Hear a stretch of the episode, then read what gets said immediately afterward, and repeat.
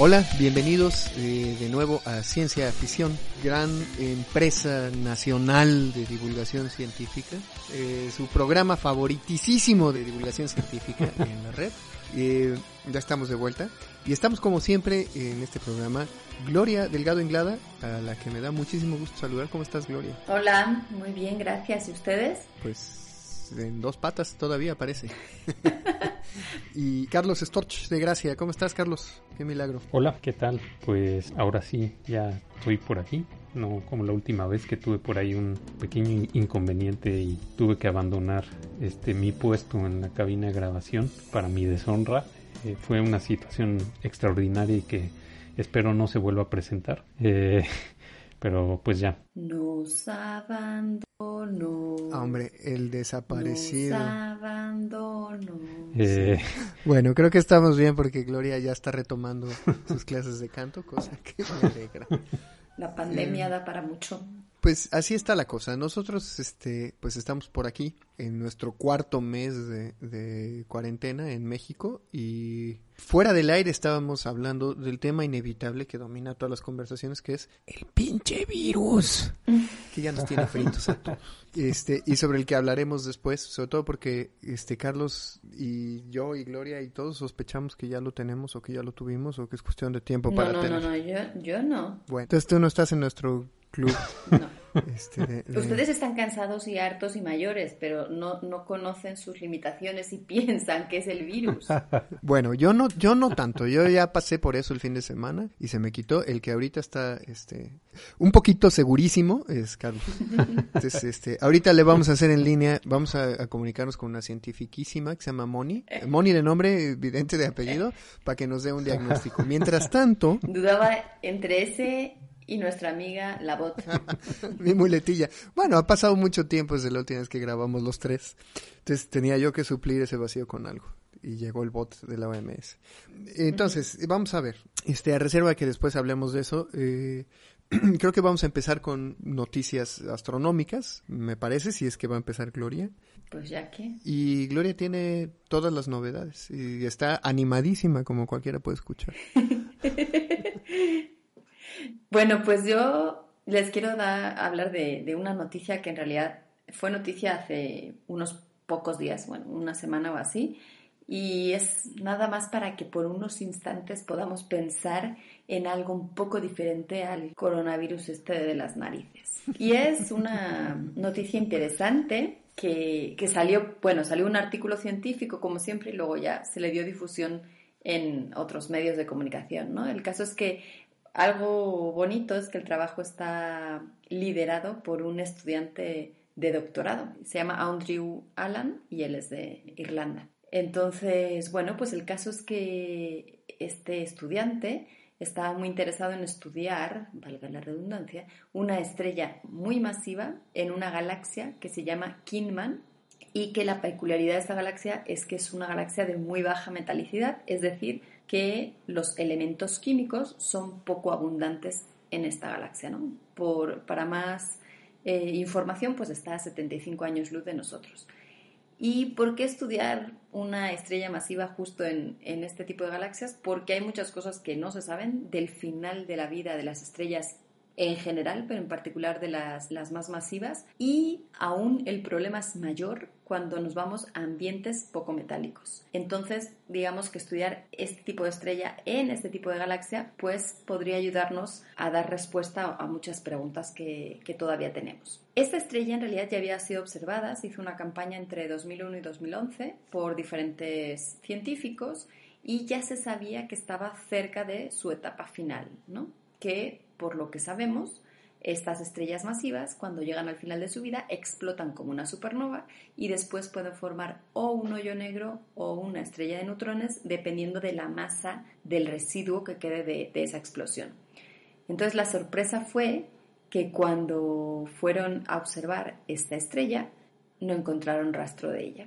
Había desaparecido. Y el caso es que esto es muy llamativo. Bueno, hay que mencionar que justamente por ver que había desaparecido, primero usaron un telescopio en el visible y después con otro que permitía ver en más longitudes de onda, desde el infrarrojo al ultravioleta, y en ninguno de los dos casos se veía esta estrella. Pues ahí está la pregunta, ¿no? Y salió en todos los medios de comunicación como la estrella desaparecida, etcétera, ¿no? Entonces, pues básicamente lo que, lo que ellos proponen son dos opciones diferentes. Uno es que la estrella haya pasado a su fase final, en la que ya formó un hoyo negro, y no haya pasado por su etapa previa, que es la explosión de supernova, porque si hubiera, bueno, solo para recordar, una explosión de supernova de este tipo normalmente brilla tanto como una sola galaxia, es decir, se habría visto, ¿no? Entonces sería pues la primera estrella que pasa desde la etapa casi final a la de hoyo de, de hoyo de neutrones, un nuevo término, a la de hoyo negro sin, ese, sin esa explosión previa. Y obviamente esto es algo que realmente la teoría no predice y que es complicado de explicar, entonces siempre hay otra posibilidad que es un poquito más fácil de explicar y es que simplemente está todavía llegando a la etapa final, no ha explotado como supernova, pero lo que, lo que hay alrededor de esta estrella es una nube de polvo muy grande que impide que se pueda ver. Es decir, todavía no está en esa etapa final final, pero eh, ha soltado un montón de polvo, que es algo que se sabe que sucede, y ese polvo bloquea la, la luz de esa estrella, entonces hace que no la podamos ver. Y entonces, realmente, estas son como las explicaciones que ellos dan. La respuesta final o definitiva no la sabemos, y lo que se tiene que hacer es pues tratar de tener más observaciones y en particular lo que sería muy útil no lo mencioné, pero esas observaciones que, hicieron este equipo fue con el, telescopio, bueno, de hecho los cuatro que están en Chile que tienen más de 8 metros, es decir, son los más grandes que hay en el mundo. Entonces, mientras no se tenga un telescopio todavía mayor que nos permita ver con mucho más detalle qué está pasando con esta estrella en esta galaxia, pues eh, será un poco difícil tener la respuesta. Esta galaxia, como dije, está realmente lejos.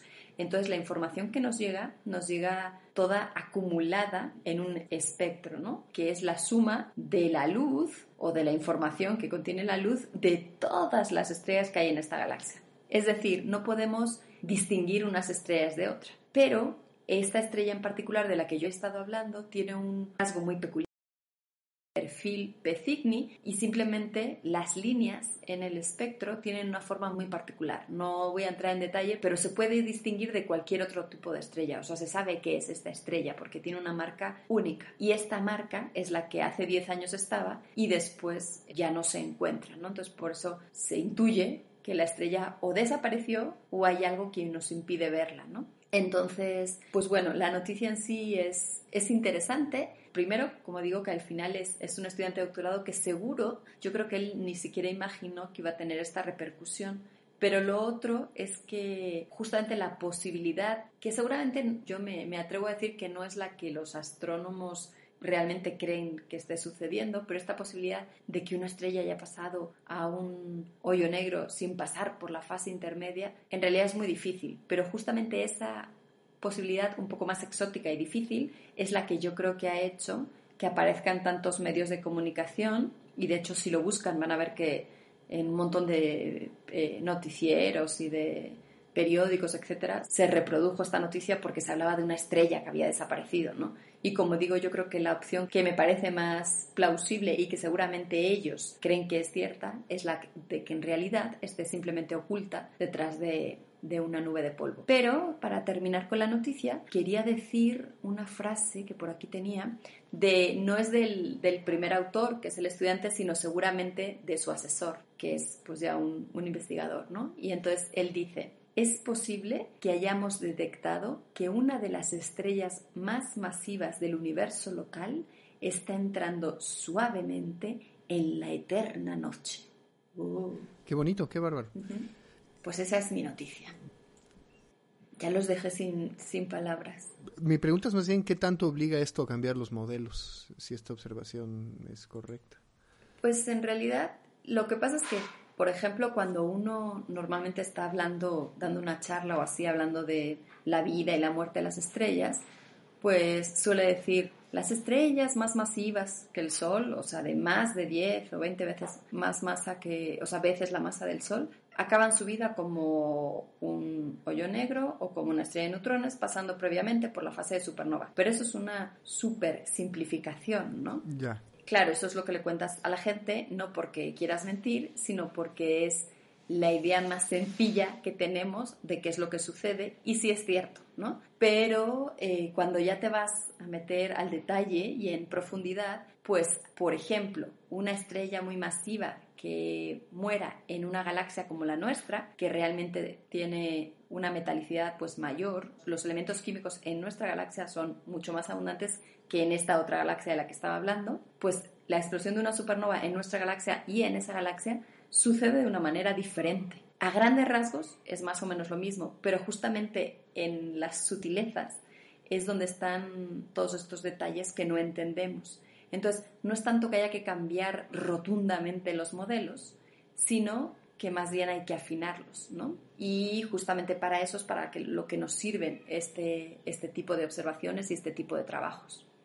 Qué bonita noticia. Nos alivia un poco esta carga constante entre el encierro y, el tema omnipresente. Es bonito recordar que lejos de la Tierra el universo sigue. Y le da exactamente igual nuestra pandemia. Pues eh, vamos a ver, Carlos tenía algunas cosas muy importantes que decir la vez pasada que grabamos y que no pudo decir porque no llegó, porque no lo aceptamos ya en el club cuando llegó tarde.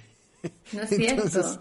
No, vimos que entraste al Skype y encima no nos hiciste ni caso. O sea, nos dejaste tirados cuando te fuiste, pero luego te vimos como medio aparecer en el Skype. Fueron dos veces que nos dejaste tirados aquella noche. Pero no, no, sé qué, qué ocurrió, pero ya no, no los vi ya ni siquiera en Skype. No te preocupes, te perdonamos. Sí, pues tuve que salir de casa.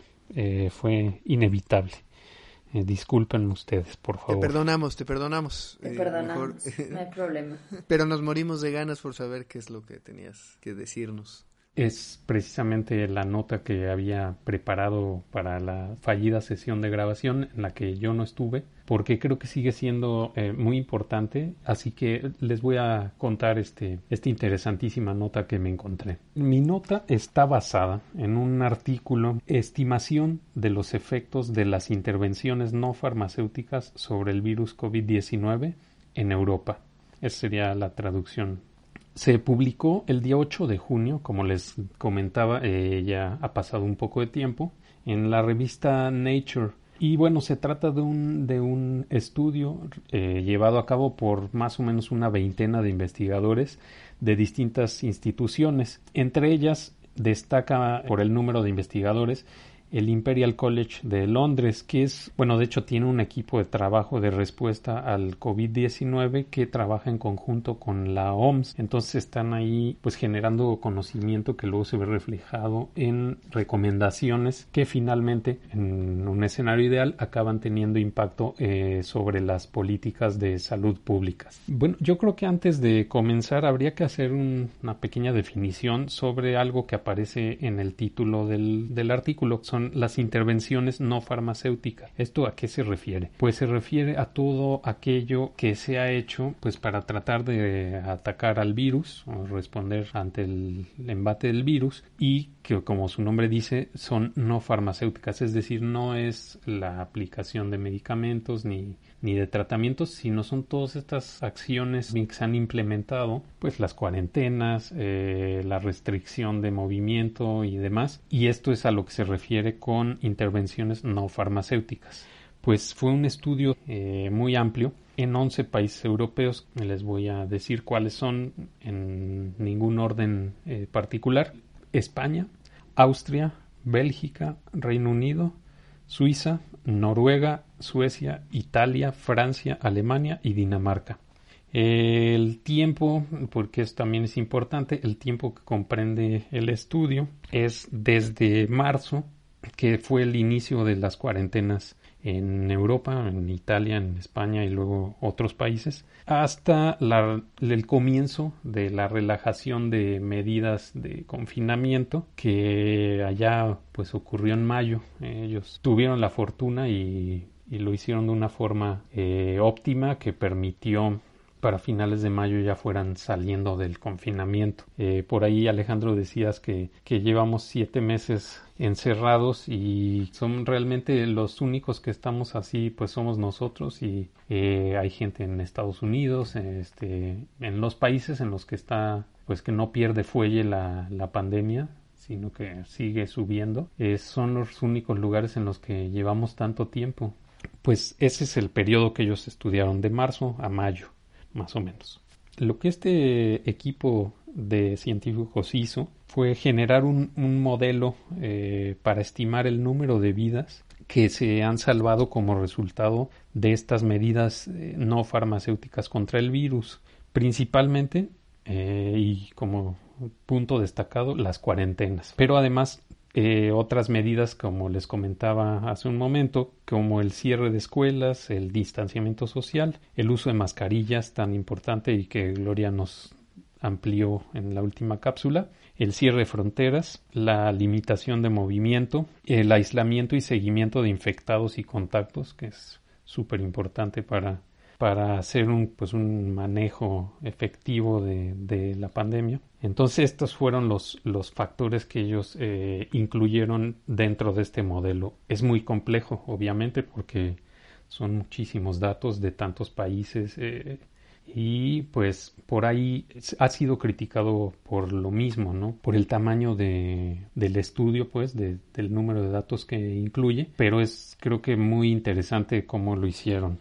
Se estima, según los resultados, que en esos 11 países se infectó entre un 3 y un 4% de la población total, más o menos entre 12 y 15 millones de personas, nada más. Es un número altísimo. Este, este porcentaje es uno de los datos que más respaldan el modelo porque precisamente ahora están teniéndose resultados de, de otros estudios para ver, eh, estimar el número de personas infectadas para pues para analizar esta posibilidad que estaba por ahí en el aire de, de la famosa inmunidad de rebaño. ¿Qué se ha encontrado?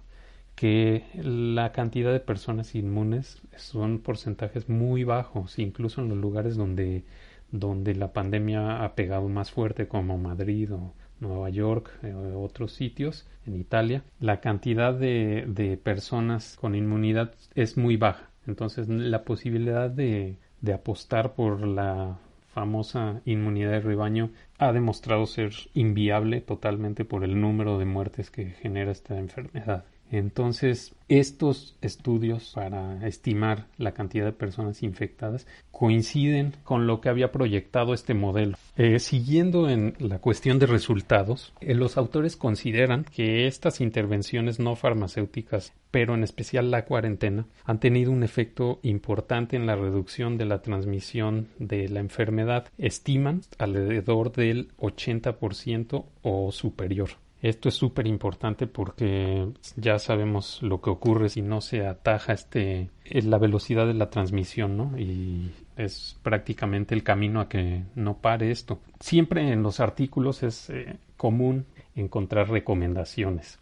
Ellos hacen la recomendación de considerar la aplicación de este tipo de intervenciones eh, de una forma pues continua mientras no haya una vacuna eh, y no haya una inmunidad pues grande que permita que los brotes no tengan la gravedad que están teniendo. Esto pues obviamente para mantener bajo control la transmisión no hay un escenario donde esto desaparezca eh, hasta que no ocurra eso mismo, tener la vacuna, ¿no? La famosa vacuna y bueno, además de tener la vacuna, tener tenernos vacunados, que es una complejidad brutal. Entonces, bueno, ellos eso recomiendan, ¿no? Que se hagan combinaciones de este tipo de intervenciones para, especialmente para atajar los rebrotes que van a ocurrir y que ya estamos viendo se han, se han hecho. Creo que del momento en el que hacían estas recomendaciones, apenas eh, estaban empezándose a abrir estos lugares que estuvieron en confinamiento en Europa y era todavía la incógnita de qué iba a pasar. Han estado abriendo rebrotes como se esperaba y pues la respuesta que se les ha dado pues ha sido variada. El resultado mejor ha sido pues el aislamiento y seguimiento de contactos de las personas infectadas, algo que es importantísimo para aislar ese brote y que no se salga de control. Entonces, esa es su recomendación, me parece pues muy pertinente. Ellos también aclaran que es, es imposible estimar los números exactos de reproducción del virus. Esto es este pues un dato importante para determinar cómo, cómo va, si realmente se está desacelerando el contagio o, o, si sigue igual o qué está pasando ahí. Entonces es difícil, obviamente, por el alto número de infectados que no se detectan por los sistemas de salud y también porque, pues, a pesar de que pues, estamos hablando de la comunidad europea, estrategias de cada país pues no han sido iguales. Se han visto diferencias y se ha visto cómo esas diferencias han impactado en este pues en el desarrollo de la pandemia. Hay un caso pues muy particular que es el de Suecia. Un buen tiempo se abstuvieron de, de realizar cuarentena y pues en un inicio parecía que todo iba bien. Ese modelo fue alabado por los gobiernos que estuvieron en contra de las medidas de, de aislamiento entre ellos nuestro país. Y con el paso del tiempo se vio pues que es una estrategia desafortunada, con números importantes en la mano. Suecia es un caso es clarísimo porque todos sus vecinos eh, alrededor que implementaron cuarentena, el número de muertos y de contagiados fue mucho menor. Y pues la persona encargada de la estrategia ha reconocido públicamente que se equivocó y ha pedido disculpas públicas y se ha dado un cambio de estrategia que pues, pues les ha ayudado a, a, manejarlo pues de mejor manera. El impacto ahí está, el impacto de haber reaccionado tarde y de haber entrado tarde, pero pues por lo menos hay un cambio de rumbo. Bueno, entrando un poco en más detalles del modelo que les comentaba, utiliza para, para, hacer sus proyecciones varios parámetros epidémicos para simular un escenario hipotético en el que los números de reproducción iniciales del virus se mantienen en esos niveles. Esto es, crear ese escenario en el que el virus se reproduce a un ritmo determinado y no hubiera habido una respuesta. Todas estas medidas, especialmente la cuarentena, y qué hubiera pasado si no se hubieran implementado estas medidas. Eh, y esto con el objetivo de estimar el número de muertes si no se hubieran aplicado. A pesar de que se trata de un modelo pues estimativo, los porcentajes de infección coinciden con los primeros estudios serológicos. Si tu modelo está pues lanzando un dato que tú esperarías y finalmente eso se corrobora con estudios reales, quiere decir que está bien diseñado y que está funcionando. No al 100% tal vez, pero sí es un dato muy importante. Voy a terminar con los resultados que curiosamente esta última parte fue la que me llevó a encontrar esta nota y fue la que finalmente, como suele pasar, llegó a los titulares. De acuerdo con los resultados de este estudio, se estima que en estos 11 países analizados eh, las medidas eh, no farmacéuticas evitaron la muerte de entre 2.800.000 y 3.100.000 personas. Eso es el estimado de fallecimientos. Esto pues es el dato que apareció en titulares y que es muy impresionante ellos cierran con una puntita de optimismo, eh, la voy a citar tal cual. Ellos dicen que de continuar con la tendencia actual hay lugar para el optimismo, es decir, si se logra mantener el nivel de transmisión que están teniendo o que estaban teniendo al final de este estudio, que es seguro que ha cambiado con la reactivación, hay, hay lugar para, para el optimismo y mientras estamos esperando con ansias la vacuna. Esa es mi nota. No quería dejarla en el olvido porque me parece que es muy importante voltear a ver cómo se han manejado en otros lugares. Creo que si bien es este, la cuestión de hacer comparaciones, eh, pues a veces por tamaño de países, por número de población, etcétera, por el estado de los sistemas de salud, pues sí puede ser difícil hacer esas comparaciones, pero sí hay este, casos de éxito de mucho éxito, sobre todo en Asia. Y pues eso responde a estrategias tomadas a tiempo, hechas con respaldo de lo último que hay de información científica, pues. Ahora, lo, que yo creo que es crucial es que ese conocimiento se incorpore, se traduzca en políticas de salud pública eh, lo más rápido posible y de una forma efectiva y pronta. Entonces, bueno, esta es mi nota de, de esta semana. Pero ahorita hay rebrotas en varias partes de España. En Lleida hicieron otra vez confinamiento, pero luego el, el, uso de mascarilla es obligatorio, que te ponen una multa si vas por la calle sin y, y ya en varios lugares, porque la gente lo hizo muy bien, pero se han relajado y ahora se están yendo a las playas o a lugares de vacaciones. Se, se, volvieron, se volvieron mexicanos.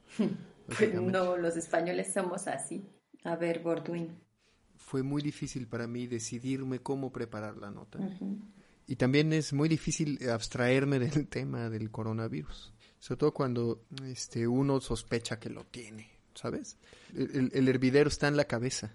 de pensar, bueno, ¿y si se lo eché a tal, aquí a los vecinos o, a la familia o a los que tienen pareja, a la pareja, etcétera?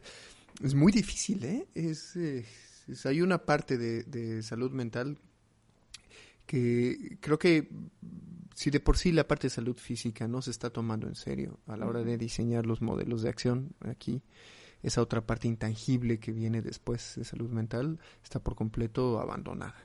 Eh, pero bueno, no es de eso precisamente lo que quiero hablar, aunque lo que quería yo comentar sí ha ayudado un poco a mi propia salud mental. Desde la última vez que subimos el programa, han sucedido noticias, muchas noticias, porque efectivamente este es un tema en el que hay novedades todo el tiempo.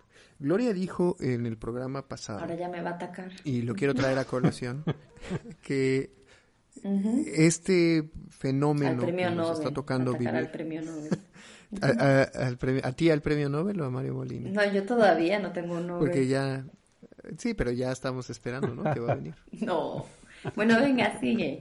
Bueno, el punto es este. Gloria, tú dijiste la, en el programa pasado algo que a mí me resultó muy interesante y con lo que estuve de acuerdo, que es que esta es una gran oportunidad para ver el método científico en acción, en una escala global, en un tema que nos concierne a todos. Eh, es decir, toda la ciencia nos concierne a todos, pero este tema nos, nos inmiscuye. Es casi un problema existencial, como otros problemas existenciales eh, con los cuales no tenemos todo el colectivo la misma prisa, como por ejemplo el cambio climático. Bueno, aquí, aquí sí. Aquí la carrera es eh, primero para entender, para lograr consensos sobre los cuadros clínicos, sobre los, los síntomas, para tener una correcta eh, detección de la infección en casos en los que no hay pruebas, como México. Ahora hablaré sobre eso. O sobre las vías de contagio sobre las cuales todavía no hay completo consenso, aunque estamos relativamente cerca de tener consenso. A ver, eh, ¿cuál es ese consenso? Cuando, bueno, vamos a ver. Tú misma dijiste esto. es, Esto es un jaleo y aquí lo que ah, importa es el peso de las evidencias. ¿Quién decide qué es consenso y qué no? Pues eso no es un grupo de personas sentadas en una mesa decidiéndolo. Eso, eso se decide eh, con el intercambio a veces ríspido entre la comunidad científica. Entonces, eh, hablamos de pasadita sobre el artículo de Mario Molina, efectivamente. por lo reciente, ¿no? Y por lo, y por lo diferente, sobre Porque era reciente, sí. Y para mostrar que, que justamente hay muchas cosas que no tenemos, bueno, o no tienen respuesta, ¿no? Los que se dedican a ello. Sí, no, no. Es, eh, nos recuerda esto, que lo que hay de desconocimiento son océanos y la ciencia convierte esos océanos en golfos y con los años esos golfos se convierten en lagunas. Pero no tenemos tiempo. Ese bueno, eso es un gran problema ahora. Aunque hay noticias No, digo porque eso es, esa es la desesperación de la gente, ¿no? Sí, claro, sí, sí. No es lo mismo este, producir consenso en temas de relatividad o de física partículas que en un asunto de salud pública que está paralizando al mundo. Claro. Em, de todas maneras, bueno, apareció el, artículo de Mario Molina sobre los aerosoles. Y uh, poco tiempo después ya no nos dio tiempo de hablarlo y no lo vamos a hablar aquí tampoco ahora, eh, bueno, no es mi nota. Eh, la solicitud de varios eh, miembros de escuelas de salud pública y de grupos de investigación este, pidiendo la retractación del artículo coautoreado por, por Molina, en los que se sugería que, a ver si no me estoy equivocando, Gloria, tú que lo tienes, tú que lo leíste completito de pie a pa, eh, que los aerosoles pueden estar suspendidos por muchísimo tiempo. Pues más tiempo de lo que se pensaba y, entonces se volvía una ruta más, tiempo más pues digamos había como descartado no es, esa ruta de contagio y según este artículo pues no había no solo no había que descartarla sino que podía ser pues, casi la principal no muy importante. Bueno es correcto es todavía no se sabe por completo. El día 2 de abril apareció un artículo en Nature donde se plantea que los expertos todavía no se pueden poner de acuerdo lo vamos el día 2 de abril notas, sobre si el día 2 de abril en Nature es un editorial ah. bueno lo que hay eh, que apareció el día 2 eh, justo porque desde entonces se pidió la retractación, eh, pero al mismo tiempo, mm, por otro camino, como suele pasar en la ciencia, donde la confirmación independiente es vital para que se logre un consenso, eh, un grupo de científicos urgieron a la un grupo muy grande de 240 y tantos científicos urgieron a la Organización Mundial de la Salud a incluir entre sus guías de prevención la infección por partículas suspendidas en el aire. El artículo de Nature que apareció el 2 de abril, la editorial de Nature, eh, resume muy bien el, debate eh, y las áreas de desconocimiento sobre si efectivamente se transmite o no. yo de pasadita hablé sobre esto que voy a hablar ahora, en el programa pasado y ahora voy a retomar un poquito. Hay algunas cosas sobre las cuales más o menos hay consenso. Bueno, sé que esto suena un poco como un oxímoron decir más o menos hay consenso, pero lo hay. La pregunta es si estamos todos corriendo el mismo riesgo de infectarnos en todos los espacios, en específico interiores y exteriores. Lo hablamos un poquito en el programa pasado. De entonces para acá, eh, me parece que se ha incluido en las actualizaciones, sí, de la Organización Mundial de la Salud. Hay que recordar que eh, la manera en que se actualizan es un poco lenta, este, porque hay que tomar en cuenta un montón de variables. Lo que dice el artículo es que de Nature, por ejemplo, es que la OMS sugiere que la evidencia no es completamente concluyente. Eh, en principio, que, no se ha demostrado. Y hasta ahí llega el comentario. Bueno, y la evidencia disponible sugiere que el riesgo en exteriores sí es menor, eh, tanto por contacto directo con las gotículas como por contacto con aerosoles. Comentamos la vez pasada que el Centro de Modelado Matemático para las Enfermedades Infecciosas, el SMID, sugiere que hay un montón de casos o de ejemplos de, grupos o clústeres de, SARS-CoV asociados a escenarios de interiores. O sea, casi todos los casos de, contagio colectivo en, gran escala eh, se han observado en, interiores. Cité también entonces, y aprovecho para citarlo de una vez, otra vez, el artículo de divulgación de Luis Jiménez, donde revisa el modelo y comenta un artículo en The Lancet que se llama Small Droplet Aerosols in Poorly Ventilated Spaces and SARS-CoV-2 Transmission, eh, que sugiere que la mejor ventilación de los espacios sí reduce sustancialmente el tiempo de, suspensión aérea de las gotículas respiratorias. Ahora, este hallazgo es relevante, esto dice el, artículo, eh, porque los espacios típicamente pocos ventilados y populosos, como el transporte público y los hogares para ancianos, han sido reportados como sitios de transmisión viral a pesar de la distancia física preventiva. Eso es una cita que yo hice del artículo, una traducción que hice al aire ahorita del artículo. el artículo está en The Lancet, lo vamos a dejar por ahí. Pero bueno, ahora sale a colación la solicitud de los científicos de incluir eh, la vía de aerosol como posible causa de infección, porque es interesante hacer notar que en los casos que se han revisado y el caso en específico que se menciona ahí, eh, ¿tú leíste la carta, Gloria? ¿La tienes, la tienes fresca? No, he leído notas al respecto, pero no. Bueno, lo que, algo que recuperan un montón de notas cuando hablan sobre, este, sobre esta carta es un caso muy estudiado de contagios donde incluso me parece que hay evidencia en video de una persona infectada que estando a más de cuatro metros de distancia eh, infectó a un comensal que estaba en otra mesa, me parece. Y esto al parecer sucede porque todos los contagios estaban en la ruta del aire acondicionado. Sí y con un sistema de recirculación de aire. Entonces, estos sistemas de aire acondicionado, cuando están en modo de recirculación, están asociados a eventos de contagio. Si uno está viajando a lo mejor en, un transporte eh, cerrado con aire acondicionado o está en una oficina pequeña donde hay aire acondicionado, otro de los estudios fue justo en una oficina donde los espacios estaban, los espacios entre los trabajadores estaban cerrados y había aire acondicionado pues eh, había eso, recirculación del aire y eh, creo que se llama el movimiento laminar que no deja que las gotículas se asienten y las recircula por toda la estancia. Entonces, lo que no está puesto en la actualización es eso. Los espacios cerrados, sin ventilación, se asocian especialmente a eventos de contagios colectivos. Ahora, eso sí está en la última actualización de la OMS, es decir, hay menor probabilidad de contagiarse en espacios abiertos. Sin embargo, no viene con claridad quitar los aires acondicionados. Otra cosa que es importante es asumir que, tomar en cuenta que la carga viral de cada gota es un factor de importancia en la aparición de una infección. Hay casi completo consenso sobre eso. Eh, sobre las gotas menores a 5 micras tienen muy poca carga viral. Eh, y lo que se ha asumido es que el contacto en espacios cerrados sin ventilación por más de alrededor de 15 minutos puede ser un caso de contagio.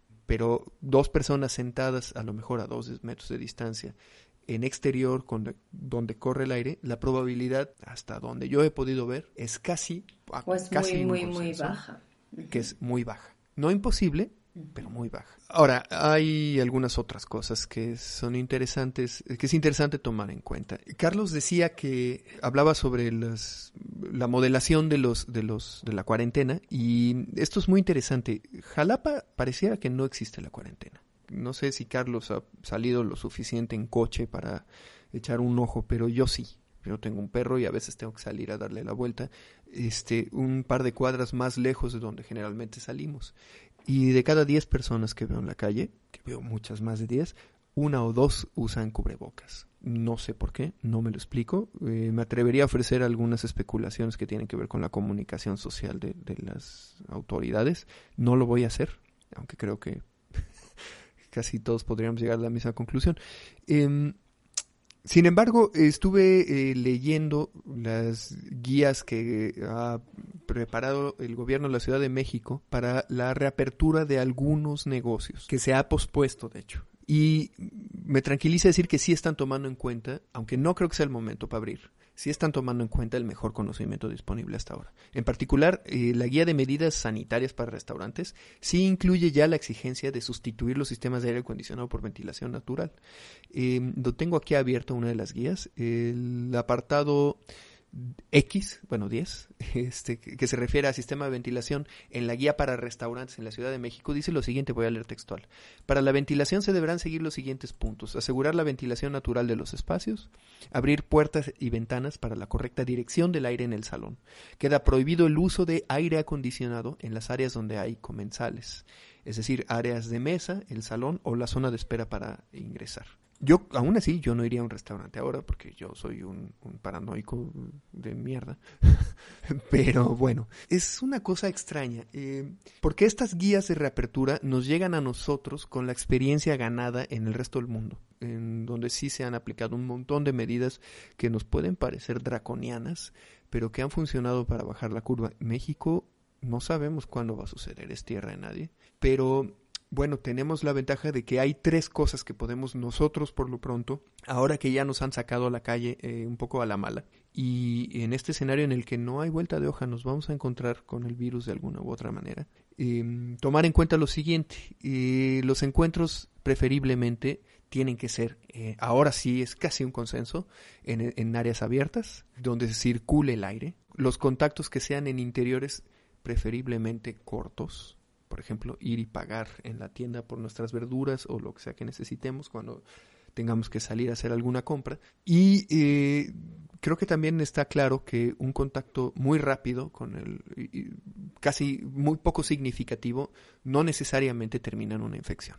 Eh, entonces, eh, esto es importante tomarlo en cuenta porque eso significa que las medidas individuales este, sí son útiles. Y es, esto es importante porque hablábamos fuera del aire, perdón si me estoy extendiendo y divagando un poco, eh, terminaré ya. Estábamos de acuerdo los tres, me parece, y creo que sobre todo Carlos y yo, ahora, en que es para volver loco a cualquiera, esta incertidumbre. Los tres estamos cansados todo el tiempo, lo hemos dicho, no sabemos a qué se debe, si es por la falta de actividad o qué. Eh, Carlos ha tenido problemas de garganta, ya lo estoy sacando el closet aquí en el programa, y yo mismo eh, tuve eh, una especie de carraspera y muy leve tos, pero molestia, de queda en la garganta, desde el viernes hasta antier, hasta lunes, lunes o martes. Y lo que me vuelve loco es pensar, ¿y si lo tengo? Y si ya escupí, ya fui como el ángel de la muerte escupiendo muerte por todas las puertas, echando baba en las escaleras y, y costándole la vida a alguien, es para volverse loco y no hay manera de saberlo. Yo quería hacer mi nota sobre el galimatías que representa hacerse una prueba para el COVID en México. Que es ¿No en, México o en Jalapa? O sea, porque aquí, bueno, aquí vas a un laboratorio y te lo hacen. sí, pero te hacen el serológico, no el, el PCR. Bueno. Y aquí hay tres o cuatro laboratorios que ya están haciendo el serológico, pero no están aprobados por... por... Ah, ya. Ellos ofrecen un examen que dicen que está aprobado por COFEPRIS. Yo estoy buscando la aprobación, no la he encontrado.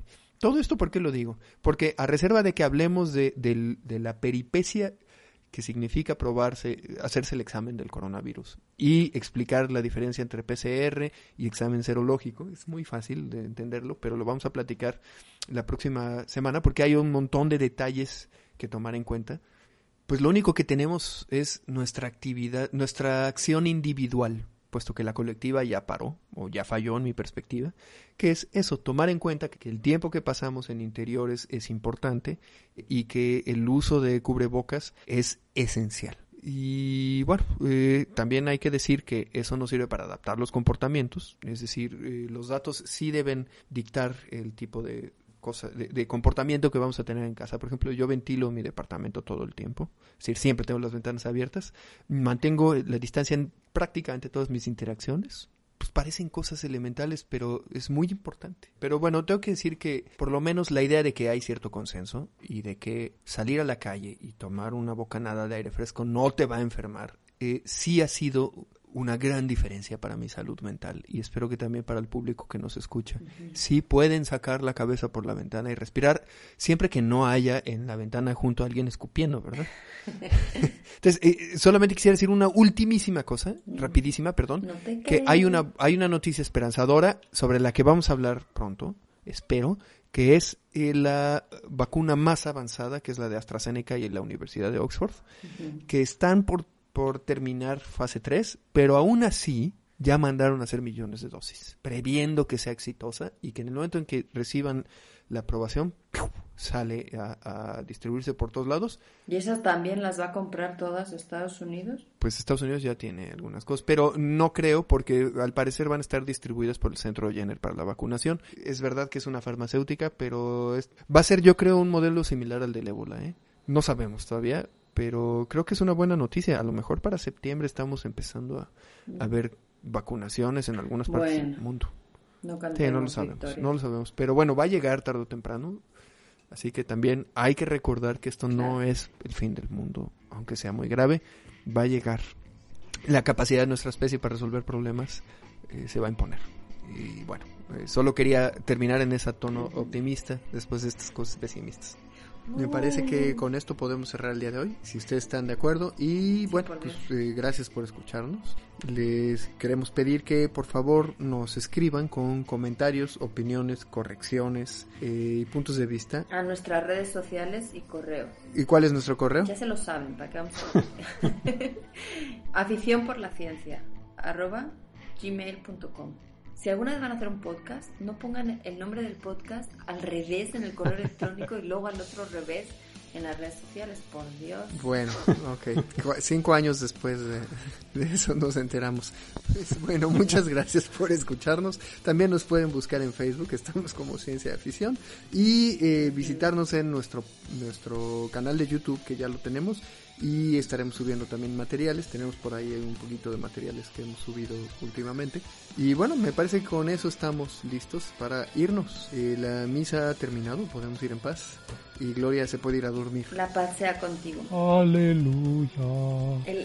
un gusto el reencuentro. al fin, este sí es ahora sí en forma, ¿eh? el reencuentro. Sí, Sí, pues qué sí, sí, gusto volvernos a escuchar y reencontrarnos, aunque sea eh, de lejos, pero reencontrarnos después de tanto tiempo. Muy bien. Bueno, Bueno, muchachos, un abrazo. Cuídense mucho. cuídense. Nos escuchamos pronto, espero. Adiós. Adiós. Bye.